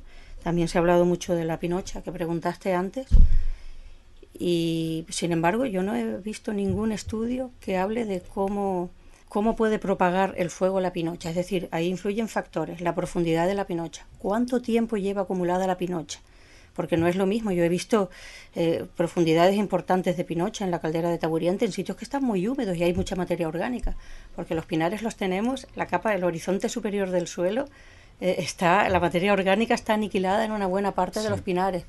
Y eso también viene de prácticas que son recomendables, es decir, en los sitios de paso evidentemente hay que evitar que venga el señor, se fume el cigarro, lo tire y ya hay que tener cuidado, ¿no? O sea, hay que eliminar la pinocha en algunas zonas, pero, pero no debe ser una práctica generalizada y además no sabemos, hacen falta estudios de ecología del fuego, hay muy pocos estudios en Canarias, hace falta más estudios para saber exactamente cómo funcionan las cosas. ¿no? Bueno, pues hemos tenido esa otra visión donde el efecto del hombre es fundamental a la hora de conservar nuestra flora y fauna y prevenir los incendios forestales. Juana Mancebo, gracias por acompañarnos, estar aquí en el estudio gracias y estar eh, también acompañándonos desde el principio y escuchando y nutriendo, aprendiendo un montón de, de, de los invitados también que hemos tenido. Gracias. Gracias, Juana. Gracias. Desde el comienzo del verano estamos hablando de incendios importantes en Canadá, por ejemplo, y en Europa. En la Unión Europea, por ejemplo, estamos registrando el que se considera el más grande registrado en Europa. Estamos hablando del incendio forestal que asola la región griega de Ebros, en el noreste del país, fronteriza con Turquía. Desde hace tres semanas ha arrasado más de 100.000 hectáreas. Vamos a trasladar el ejemplo de, este país europeo aquí a la isla y tenemos con nosotros a Stavros Meletlidis, que es volcanólogo y que ustedes seguramente conocen eh, a través de los medios de comunicación por intervenir, aportarnos datos sobre lo que fue el volcán de la isla de La Palma que hoy, por cierto, cumple dos años cuando estamos grabando este, este programa desde el inicio de esa erupción. Stavros, ¿qué tal? Bienvenido. Hola, buenas tardes. Ya. Buenas tardes. Carlos Galván, adelante. Hola, ¿qué tal? Bueno, a Stavros no lo tenemos aquí para hablar del volcán hoy, eh, porque si ha venido es por el interés que teníamos en este programa, por comparar eh, la situación que ha vivido Tenerife en esta semana y que hemos desarrollado hoy durante todo este programa tan largo. Espero que la gente siga escuchando hasta estas alturas, porque creemos que es importante hoy escuchar a Stavros para que nos cuente el relato que se ha vivido en Grecia. Eh, no sabemos si tiene parecido. Todo el mundo intuirá que Stavros es griego, ¿no? Sí, suponemos, ¿no? Por el apellido también. Bueno, pues eh, lo que pretendíamos con él, porque sabemos que está informado de lo que sucede en su país, es que nos cuente un poco de esa disputa por el relato un poco, de, echarse las culpas de unos a otros, pero de ver cómo un país que ha tenido eh, unas olas de calor continuas, sequías, un montón de elementos que ha llevado a que el, incendio que han tenido ha sido súper voraz.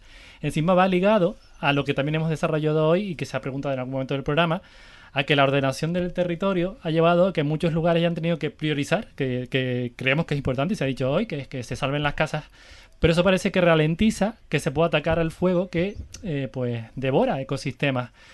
Entonces todo, todo ese conjunto de cosas eh, nos gustaría que hoy Stavros nos hablara de qué se ha hablado en su país, un poco ¿Qué disputas han habido? Eh, porque incluso, ya lo comentaremos, que hasta la ultraderecha se ha metido por medio, acusando... Sí, achacando eh, los incendios forestales a la inmigración. Así que muy grave, ¿no? Entonces, si nos puedes empezar a contar un poquito cómo has vivido esa situación. Bueno, sabemos todos que cuando hay una tragedia, eh, siempre se intenta asignar a un grupo o un colectivo o, determinadas personas eh, la responsabilidad, ¿no? Aparte que siempre la responsabilidad, al menos en mi país, siempre la tiene el Estado, que nadie sabe quién es el Estado, pero que somos todos, pero al final se diluye. Eh, pues fue uno de los incendios eh, más importantes de Europa y la verdad que se ha hablado mucho, se ha intentado eh, recriminar eh, ese incendio a, a, una parte la migración, o sea que, que los, eh, los que trafican con, con, los inmigrantes intentan, digamos, Em, atraer la atención de, del gobierno hacia una parte para que ellos puedan pasar la frontera, porque tenemos una frontera eh, en tierra con Turquía y con Bulgaria en, ese, en esa zona. Pero en todo caso, cuando no, es, no son los inmigrantes, son los que tienen los rebaños y cuando no son los rebaños son la gente que quiere construir.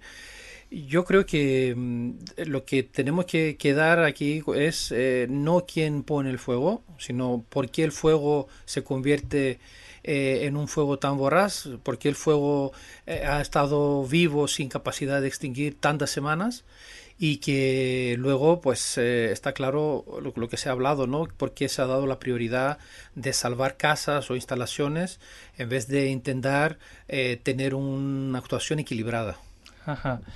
Claro, eh, hace cuatro años creo que fue, el incendio también pues fue quizás más llamativo por el hecho de haber fallecido 80 personas, que es dramático. Yo entiendo también que eh, la clase política al final lo que quiere es, a ver, entendemos que es así, que, lo que quieren es quedar bien ante la población y evidentemente en este incendio se ha priorizado las casas. Pero a día de hoy, que eh, vemos a Grecia con esos efectos climáticos tan potentes, no sé si allí se habla de emergencia climática, ¿no? Aquí en Canarias hace cuatro años ya se declaró en emergencia climática, pero hemos visto que en estos cuatro años, como hemos oído hablar a muchos bomberos estos días, el bosque estaba en un estrés hídrico increíble. O sea, la situación en la que se ha llegado, eh, yo no sé si con tantos planes de prevención que se están hablando, si no se está poniendo el punto sobre eh, qué hacemos con la crisis climática, porque va a ser el detonante de tener tanta masa forestal propensa a arder y eso va a ir incrementando con los años. Y por lo que hemos leído y he leído, Grecia ya estaba ahí yo, yo hasta pienso que está al borde del colapso eh, climático, el, colapso ecológico. Es decir, eso se está hablando en Grecia. Sí, yo creo que ya eh, habríamos que corregir el término eh, cambio climático y pasar un cambio global porque lo de clima es una parte, pero luego lo que conlleva ese cambio climático, pues afecta, como tú has dicho, en varias partes de, varias eh, áreas, eh, tanto del planeta como nuestra vida, ¿no? El caso del incendio de Grecia, pues ha pasado lo que se ha comentado. El problema que tenían era que aunque nosotros hemos, tenido muchos eh, medios aéreos, al final el fuego estaba, digamos, protegido bajo de, las copas de árboles, que era un bosque totalmente desatendido, pues el fuego se propagaba y mucho de esa agua que se, que se usaba, pues no llegaba nunca a, donde estaba el fuego, ¿no? Eh, ahora se están rediseñando, digamos, las actuaciones entre comisiones, proyectos. Está claro que eh, que hemos faltado, al menos en Grecia y me imagino que en otras regiones del mundo, hemos faltado respeto al medio ambiente. Antes solamente mm, es un detalle, antes en Grecia cada pueblo tenía al menos uno que que ejercía como guardabosque, pero era no, no hacía falta tener un bosque el pueblo, simplemente para ver dónde estaban los rebaños, quién cultiva, dónde cultiva, cómo cultiva, cómo se usa, los, eh, cómo se, usa el agua. Eh, e, esa, esa, figura ya no existe, no existe el cuidado del bosque, no existe el cuidado del monte, eh, no existe... la preocupación de que todo lo que está pasando al final afecta a nuestra vida y como consecuencia pues eh, estamos en, una recta a mucha velocidad hacia, hacia problemas mayores, ¿no? Porque, como he dicho, yo considero que ya teníamos que hablar de un cambio global, eh, porque seguramente después de quemar un bosque de tanta importancia, o aquí en Tenerife, eh, pues tendremos otro cambio que a lo mejor llegarán especies invasoras que son más adaptables a ese tipo de, ambiente y eso llevará otra cosa y otra cosa y al final pues se estará destruido todo. Sí, porque acabas de mencionar el tema de la vigilancia. Aquí creemos también que es un punto importantísimo. Eh, como dato, puedo decir que bueno, en el Parque Nacional del Teide solo existen cinco vigilantes. De, de entre los que de esos cinco, solo uno tiene la capacidad de multar. Eso, si lo trasladamos al resto de espacios naturales protegidos, creo que es eh, pues más deprimente. Entonces, de cara a tener una, una atención temprana de un incendio, o sea, de, detectar que hay un foco de, incendio, es muy difícil llegar a tiempo. Y sobre todo, eh, pues no poder tener a, gente controlando que un incendiario, un pirómano, eh, sabiendo esa situación, aproveche la situación. Entonces, por muchos planes de prevención que se hagan, yo creo que es súper importante la vigilancia y la educación ambiental, que, no lo hemos tocado mucho hoy, pero que la gente entienda lo importante que es nuestro paisaje y de conservarlo, porque vivimos del turismo y mucho del turismo que viene lo vemos en muchas ferias de Fitur, que esos pósteres y esas cartelerías que se ponen son de paisajes de Canarias. No sé si Grecia pasó lo mismo al final. Sí, es lo mismo, es lo mismo porque Grecia es un país obviamente mucho más grande, pero también nuestra industria fuerte es el turismo.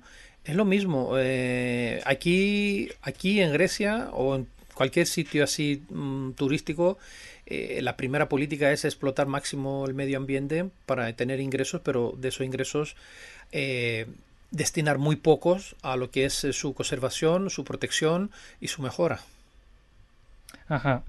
¿Y tú crees que entonces en Grecia, eh, pues la culpa la tiene como algún... No es que no sé quién era, es un abogado, porque lo leí en algún lado y es una cosa muy chiquitita, pero bueno, echaba la culpa a los ecologistas de encontrar el monte como se encontraba, porque no se podían tocar ramas en algunas zonas donde habían casas.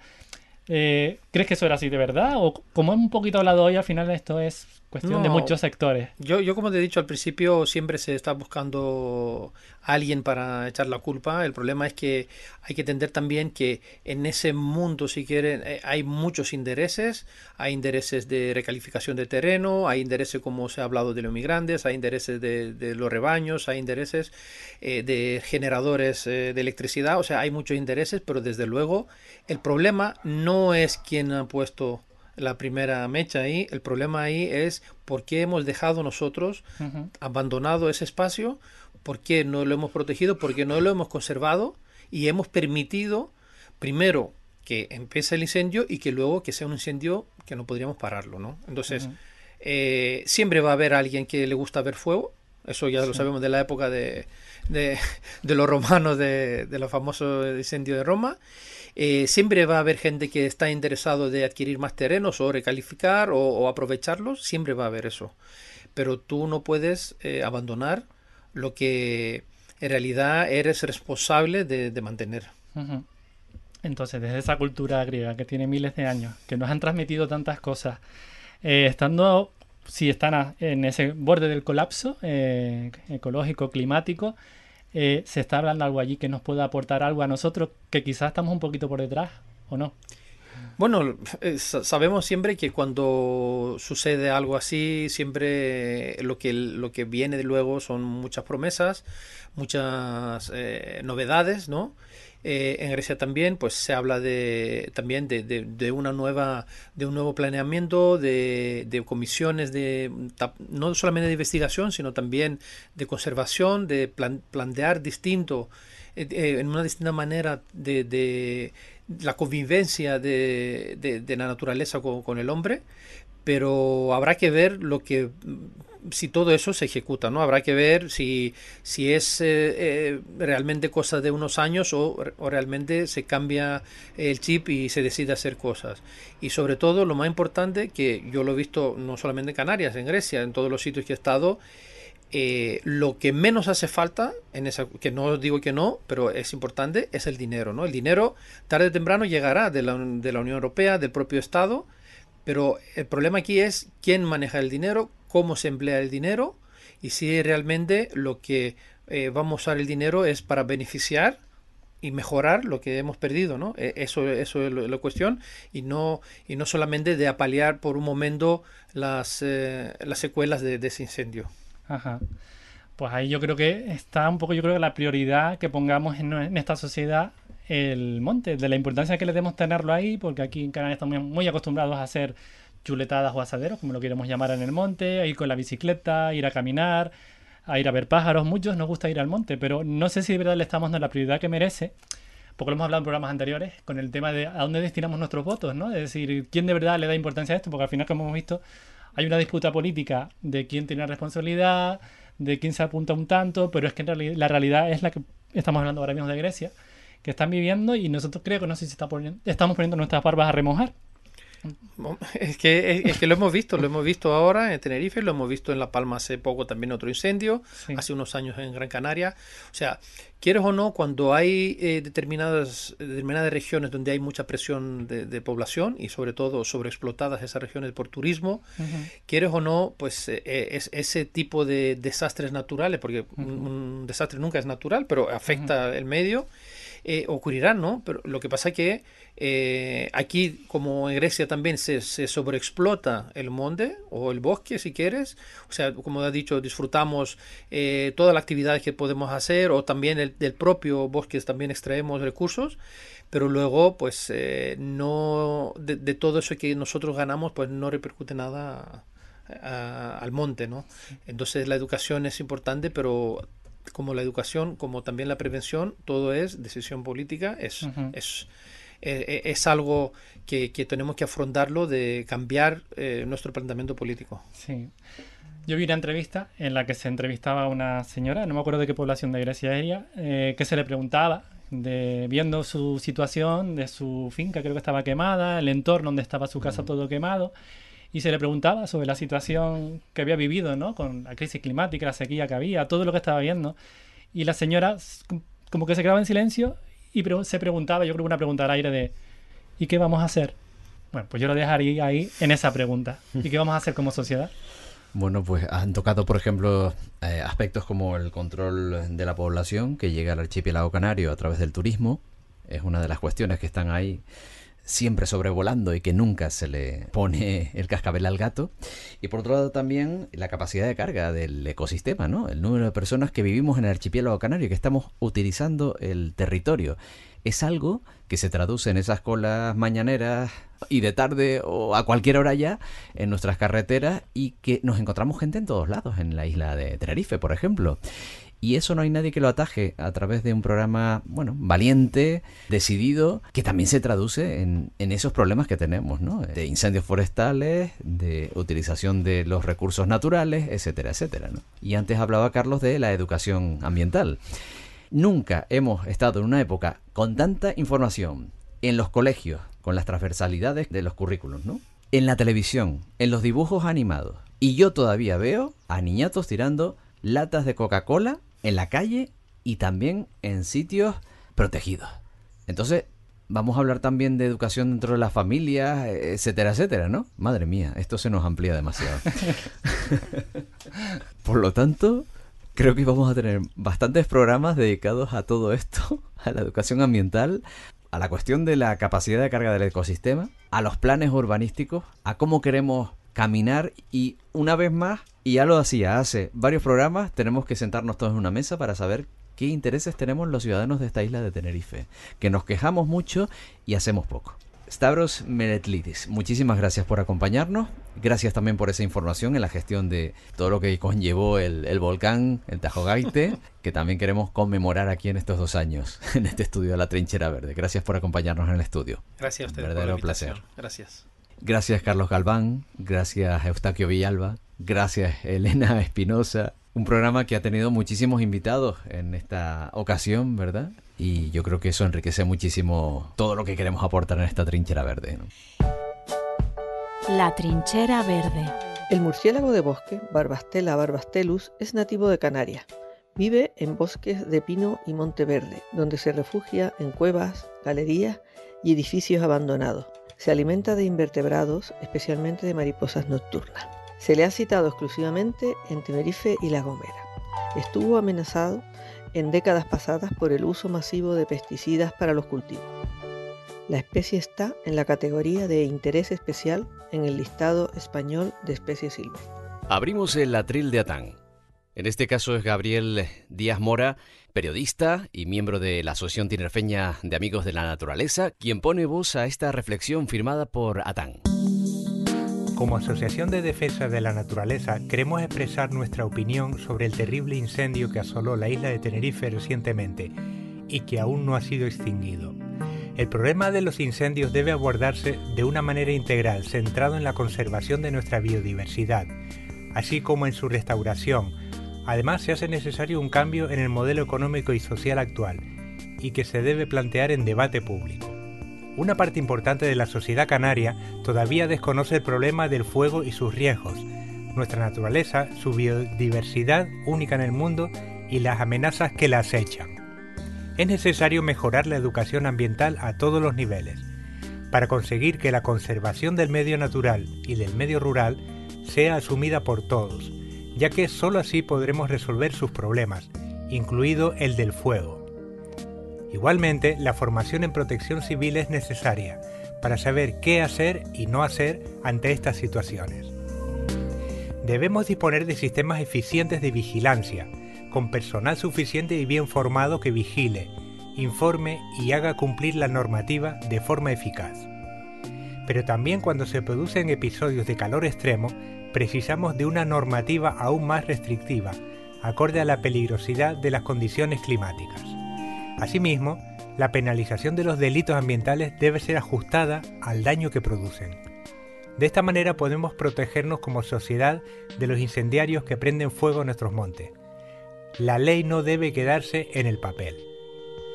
Es fundamental evitar la precariedad laboral, tanto del personal de extinción de incendios como del dedicado a la conservación y a la vigilancia, ya que afecta a todos los niveles y ámbitos de la administración y gestión de los espacios naturales, estén o no protegidos.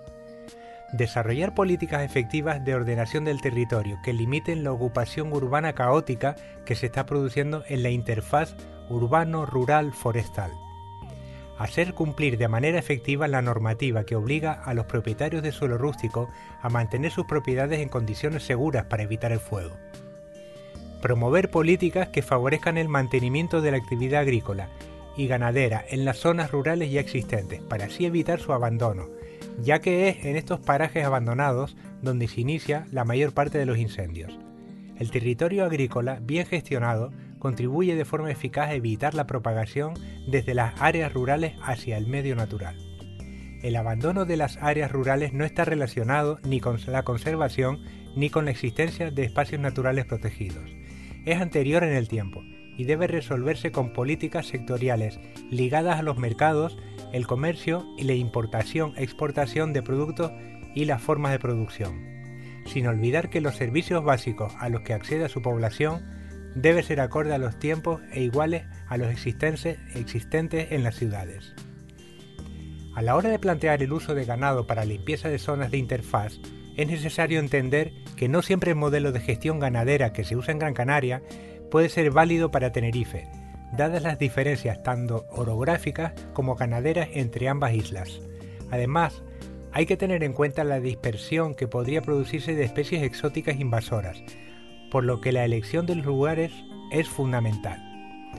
Se deben aprobar las instrucciones para la elaboración de los planes de gestión forestal sostenible, que ejecuten actuaciones que hagan a nuestros montes evolucionar a estados más maduros y sanos, a la par que se defiende frente a los incendios. Además de trabajar en la restauración del Monte Verde en las zonas donde corresponde, se deben desarrollar en las masas forestales medidas de gestión que reduzcan la carga de combustibles finos en sitios estratégicos y que disminuyan la densidad de pies en zonas de repoblación. Por otra parte, no debemos olvidar que la presencia de los tendidos eléctricos de alta tensión dentro de zonas boscosas es un riesgo en sí, y aunque hay leyes que les obligan a tener su entorno sin vegetación, dudamos si se están aplicando y si los márgenes son suficientes. Los planes de espacios naturales protegidos y de especies en las categorías de peligro de extinción y vulnerables deben ejecutarse y para ello se requiere presupuesto.